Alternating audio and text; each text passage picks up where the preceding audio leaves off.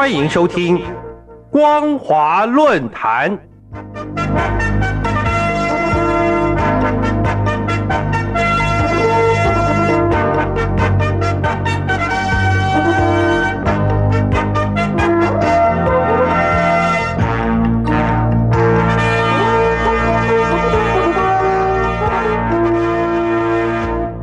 听众朋友您好，欢迎收听光华论坛，我是黄轩。今天的论坛主题是“民无信不立，党无信不立，国无信不立”，谈论中国大陆疫情对国内国际社会的影响。各位亲爱的听众朋友，回顾二零一九年十二月二十六号，正是 COVID-19 疫情在武汉首次确认感染的日子。在届满三年的二零二二年十二月二十六号，中共国家卫生健康委员会在极端的三年防控限制之后，宣布了全面开放。从二零二三年一月八号开始，把 COVID-19 疫情从乙类甲管降级为乙类乙管，对疫情传染源和密切接触者不再进行严格的隔离管制。延续三年的坚持动态清零政策正式宣告终结。卫健委在通告中也将原本所使用的“新冠肺炎”一词改称为“新冠感染”。如今已是二零二三年三月，我想我们应该已经能够心平气和的来回顾、来检讨这一段心有余悸、心内难平与病毒共处的日子。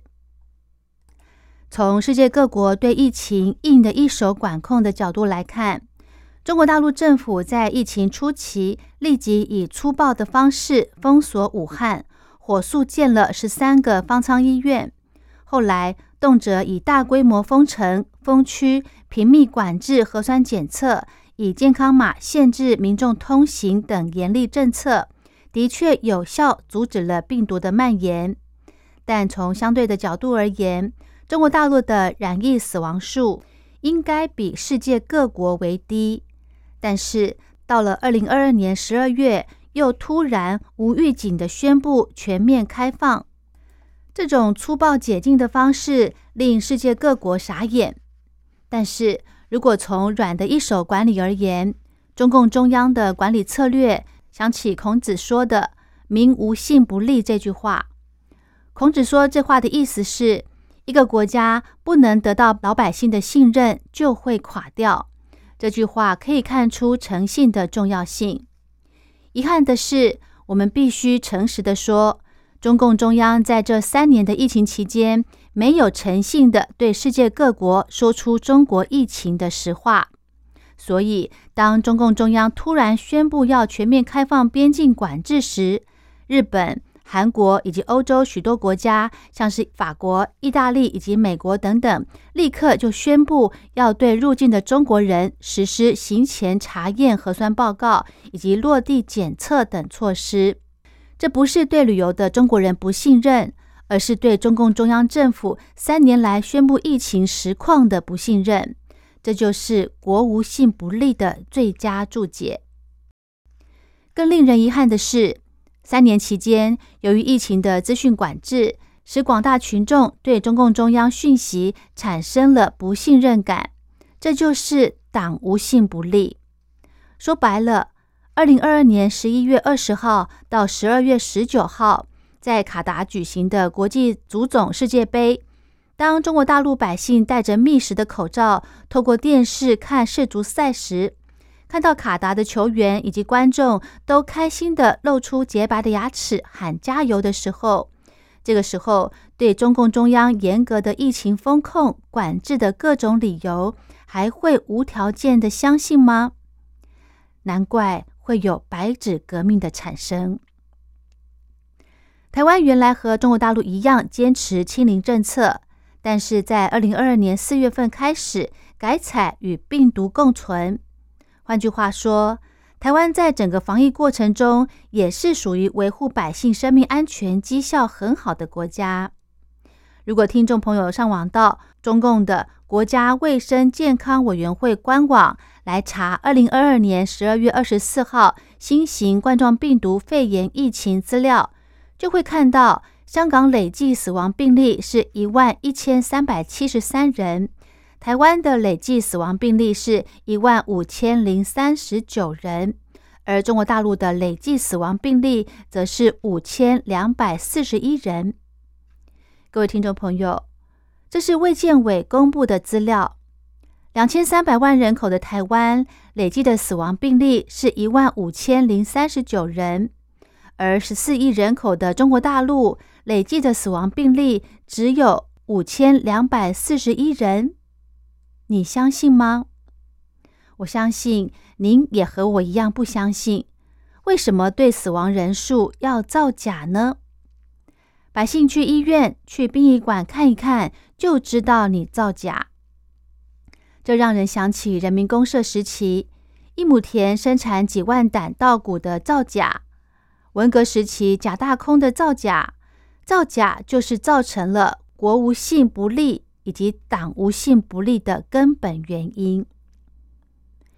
二零二二年底，中国大陆爆发了 Omicron 大流行疫情，国际上有不少文献进行分析以及推估。台大公卫林庭宇博士指出，根据香港爆发 Omicron 的经验，推估中国大陆结束清零政策后，感染率为百分之十六。大约会有一百三十到两百一十万人会死亡，当然也有些文献推估死亡人数大约一百六十到一百七十万人。习近平一直努力在中华民族的伟大复兴，这个理想是值得人钦佩的。但是要让全中国人心往一处想，力往一处使的推动中华民族的伟大复兴，首先。不能让民众对党说的话产生怀疑吧？偏偏一个 COVID-19 疫情却产生了党无信不立的后果。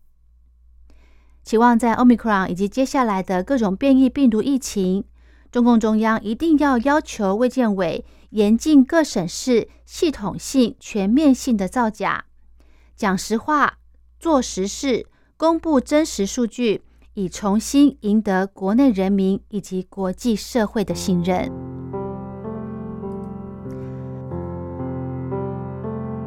好的，今天的论坛主题是“民无信不立，党无信不立，国无信不立”，谈论中国大陆疫情对国内以及国际社会的影响。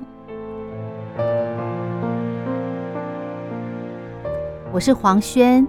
感谢您的收听，我们下次再会。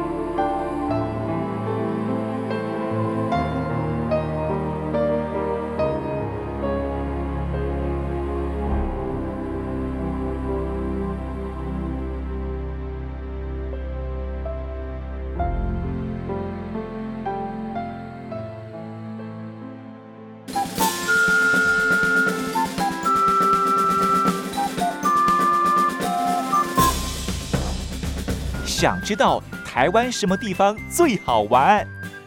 想知道台湾什么美食最好吃？想知道两岸发生了什么大事吗？您想要的我们都有。收听光华之声，丰富您的人生。